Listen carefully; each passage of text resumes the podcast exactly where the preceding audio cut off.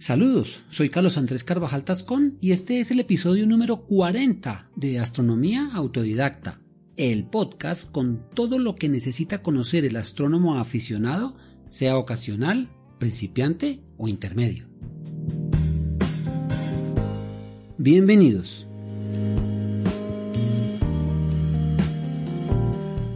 Dentro de los episodios que hemos incluido sobre constelaciones, hoy hablaremos sobre el escorpión.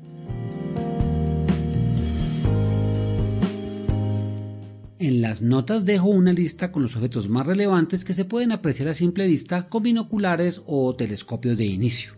Asimismo, en la página asociada dejamos imágenes sobre su historia, mitología y algunas simulaciones de los objetos vistos con instrumentos como binoculares o telescopio de 5 pulgadas.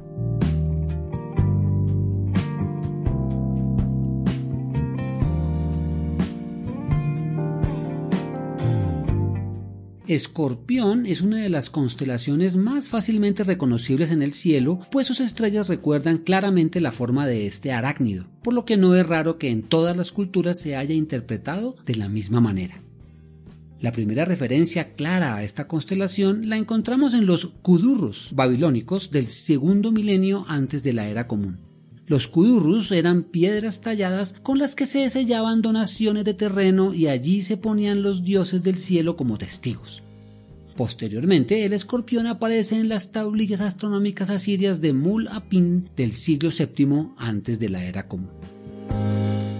Esta es una constelación del zodiaco ya que es cruzada por la eclíptica, la ruta aparente que sigue el Sol, la Luna y los planetas.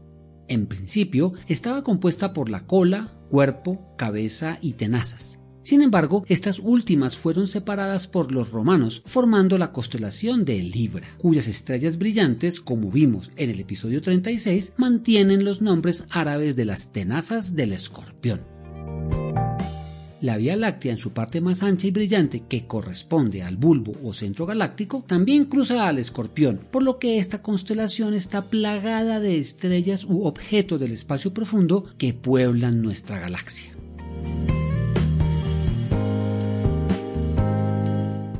En la eclíptica, Escorpión está precedida por Libra y seguida por Sagitario, aunque entre ellas se alcanza a colar una estrella de Ofiuco, Teta, que pisa la eclíptica. Al norte está el resto de esta constelación, también conocida como el Serpentario, y al sur la pequeña Ara o el altar bajo la cola y Lupus el lobo bajo el cuerpo. El genitivo de escorpión es Scorpi y se identifica con las letras S, C,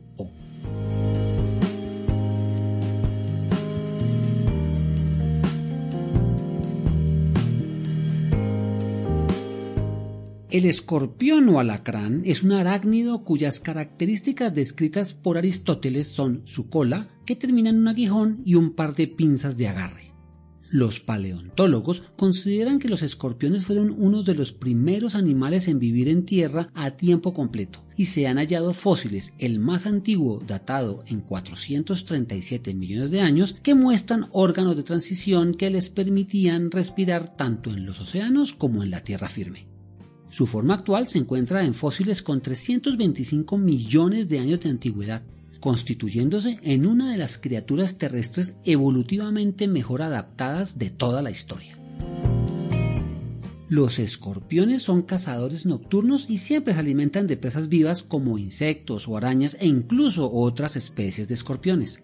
Su técnica de cacería consiste en sujetar a la víctima con sus tenazas e inocularla con el veneno de su aguijón, lo que provoca la muerte o parálisis, lo que le permite desmenuzar su presa con sus tenazas, mientras el veneno actúa como predigestivo. Un escorpión solo pica para comer o en caso de sentirse amenazado. Los escorpiones se encuentran prácticamente en todo el planeta, excepto en la Antártida, y se conocen más de 1.300 especies reunidas en 18 familias. Son muy pocas, unas 30 o 40, las que tienen veneno potencialmente mortal para los seres humanos. Son numerosos en regiones tropicales y subtropicales de América, el norte de África, Oriente Medio y la India. México es el país con la mayor biodiversidad de escorpiones del mundo y su veneno es un gran problema de salud pública.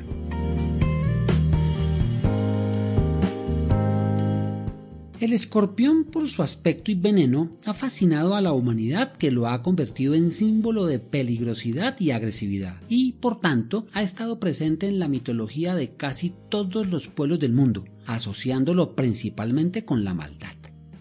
Para los sumerios y acadios fue Hirtab, el picador, que representaba un monstruo mitad hombre y mitad escorpión. En el antiguo Egipto es famoso uno de los faraones predinásticos que se conoce como el rey escorpión, ya que en su sarcófago, que data entre los años 3200 y 3300 antes de la era común, se encuentra su imagen precedida por la del escorpión. También se honraba y glorificaba a los halcones, representados por el dios Horus, pues algunas de sus especies se alimentaban de escorpiones. En una fábula atribuida a Esopo del siglo VI antes de la era común, se cuenta que un escorpión pidió ayuda a una rana para cruzar un río, asegurándole que no le causaría ningún daño. La rana accede, pero a mitad del recorrido es picada por el alacrán, por lo que le pregunta, ¿por qué lo has hecho? Ahora moriremos los dos. El escorpión se disculpa diciéndole, no he tenido elección, esa es mi naturaleza. Tanto en el Talmud, libro sagrado judío, como en la Biblia, libro sagrado cristiano, se habla de los escorpiones como animales repugnantes y formidables. En antiguos escritos chinos se mencionan tanto a las arañas como a los escorpiones como parte de los cinco animales ponzoñosos junto con el sapo, el cien pies y la serpiente. En América, el alacrán es un dios de caza para los mayas y para los aztecas es un animal dedicado al señor de los infiernos.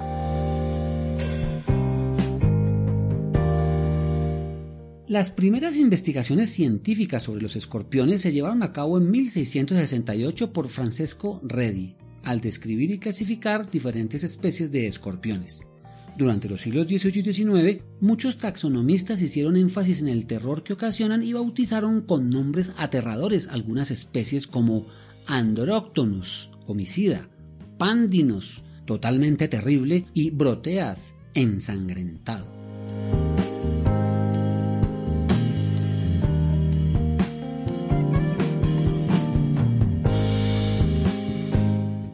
La mitología que relata la historia del escorpión celeste involucra la de otra famosa y reconocida constelación que trataremos en un episodio independiente, pero que comentaremos en este para tener una historia coherente si es que se puede hablar de coherencia en la mitología.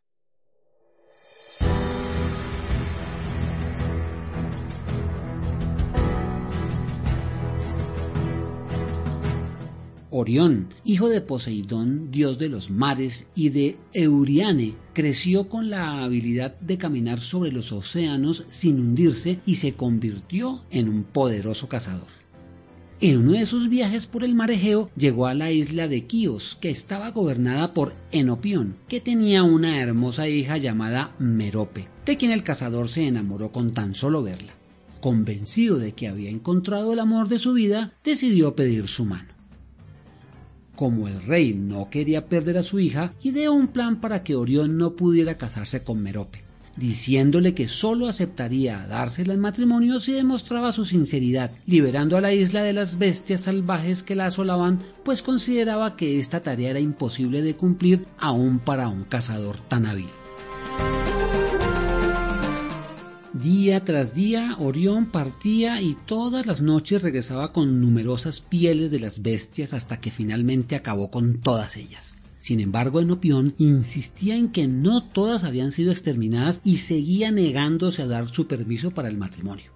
Una noche, al darse cuenta Orión de la estrategia del rey, bebió mucho vino y embriagado irrumpió en la habitación de Merope y la violentó. El rey, lleno de ira para vengarse, decidió una vez más engañar al cazador. Esta vez lo embriagó, le sacó los ojos y lo arrojó al mar. Ciego, Orión vagó por el océano hasta toparse con la isla de Lemos, en donde estaba el taller de forja de Hefesto, que al conocer la historia se condolió con el cegado cazador y lo instruyó para ir al este, en donde al enfrentar el sol recuperaría la visión. Para el viaje lo hizo acompañar de uno de sus ayudantes, Quedalión, quien lo guió en esta aventura. Recuperada la visión, Orión emprendió la búsqueda del rey Enopión para vengarse. Y este, al enterarse del regreso del gigante, salió huyendo y se escondió bajo tierra en donde no lo pudiera encontrar. Así las cosas, el gran cazador partió hacia la isla de Creta en donde conoció a Artemisa, diosa de la caza, hija de Zeus y Leto, y hermana gemela de Apolo. Juntos cazaron y se comprendieron tanto en sus artes que Orión olvidó su venganza a la vez que Artemisa olvidó sus deberes como diosa, lo que llamó la atención de su hermano, que reclamó a Artemisa. Pero ésta no lo quiso escuchar y Apolo decidió deshacerse de Orión. Apolo, para su tarea, convenció a Gea, la diosa de la tierra, para que enviara a un gran escorpión a desafiar a Orión diciéndole que éste se vanagloriaba de poder matar a todos los animales que quisiera. En el enfrentamiento, el gran alacrán lo picó en uno de sus pies, causándole la muerte. Artemisa rogó a su padre para que llevara a Orión a descansar entre las estrellas. Zeus lo puso allí, acompañado de sus perros de caza, pero también de su mortal enemigo, de tal manera que cuando uno sale en el firmamento, el otro se oculta para que nunca se pudieran volver a ver al mismo tiempo.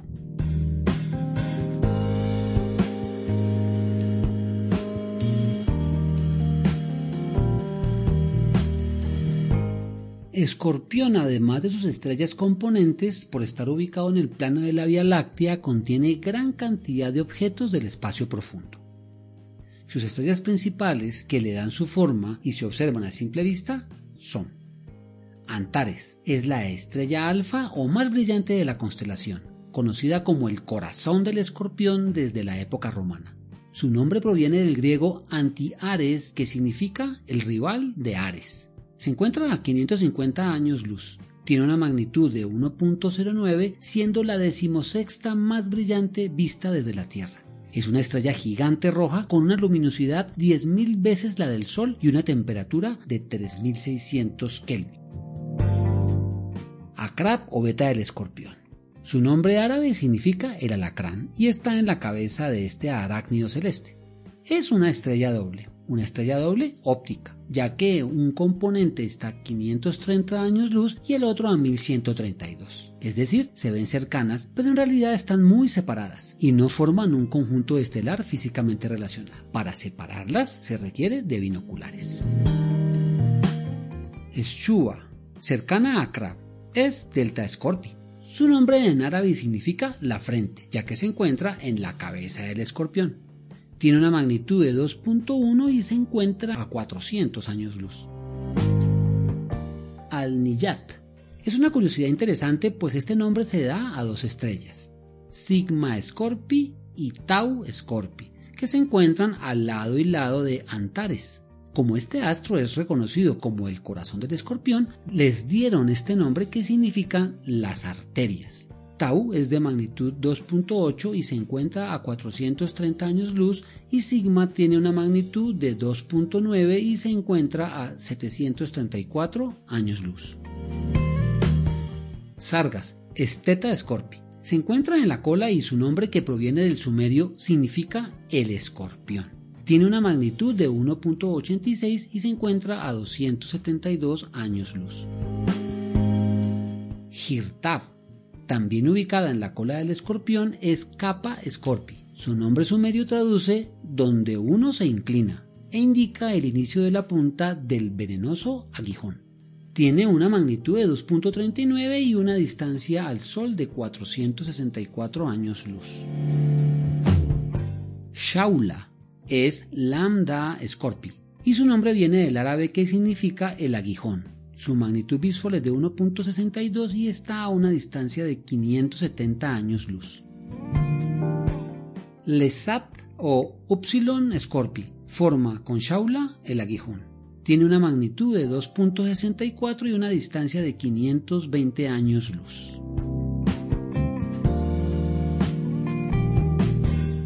Los objetos visibles con binoculares son Messier 4, es un cúmulo globular a poco más de un grado al sureste de Antares y cerca de ella. Está en el límite de poderse observar a ojo desnudo en un cielo oscuro pero es mejor observarla con binoculares. Tiene una distancia de 7200 años luz con una magnitud de 5.6. Messier 7 o cúmulo Ptolomeo. Está a 4 grados noreste de Shaula. Es un cúmulo abierto que puede verse también a ojo desnudo en un cielo limpio y oscuro. Con binoculares resalta del fondo estrellado de la Vía Láctea mostrando alrededor de unas 80 estrellas y está ubicado a unos 800 años luz. Messier 6 o cúmulo mariposa. También un cúmulo abierto que se localiza a 3 grados y medio al norte de Messier 7. Es mucho más pequeño que este, con magnitud 4.2 y se encuentra ubicado a unos 1600 años luz. NGC 6231 es un cúmulo abierto, brillante, junto a la estrella Z Scorpii, que en conjunto con un cúmulo más esparcido conocido como Harvard 12, vistos con binoculares tienen aspecto de cometa, por lo que se le ha llamado el falso cometa.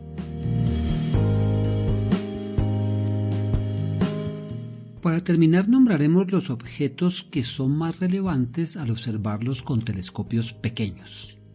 Messier 80 es un cúmulo globular ubicado a 4 grados y medio al noreste de Antares. Está a 32.000 años luz del Sol. Tiene una magnitud de 7.9, es pequeño y muy denso. Se calcula que tiene un diámetro real de unos 95 años luz. NGC 6388 es también un cúmulo globular, compacto, pequeño y muy brillante, ubicado a un grado y medio al sur de Teta Scorpii está a unos 32.000 años luz. NGC 6441 a 3 grados al este de Shaula y 2,5 grados al sur de Messier 7. Es un cúmulo globular brillante, pequeño, pero tiene la particularidad de encontrarse muy cerca visualmente a 4 segundos de arco de la estrella G Scorpii, lo que da una imagen fascinante. El cúmulo está a 44.000 años luz.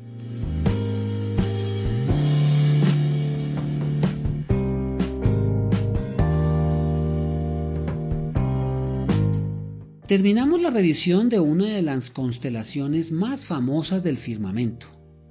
Incluiremos periódicamente la revisión de cada una de las 88 constelaciones del cielo, sus historias, mitologías, ubicación, relaciones y objetos más visibles para el autodidacta.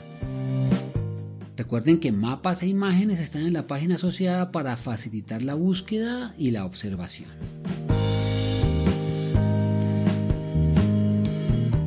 Agradezco la revisión de esta historia a mi padre Luis Carvajal, que ha sido mi compañero incondicional de afición y observación. Hacer más visible este programa y así poder llegar a otros aficionados o a aquellos que lo pueden ser, si les parece interesante, suscríbanse, coméntenlo, califíquenlo y, sobre todo, compártanlo. Cielos limpios y oscuros para todos.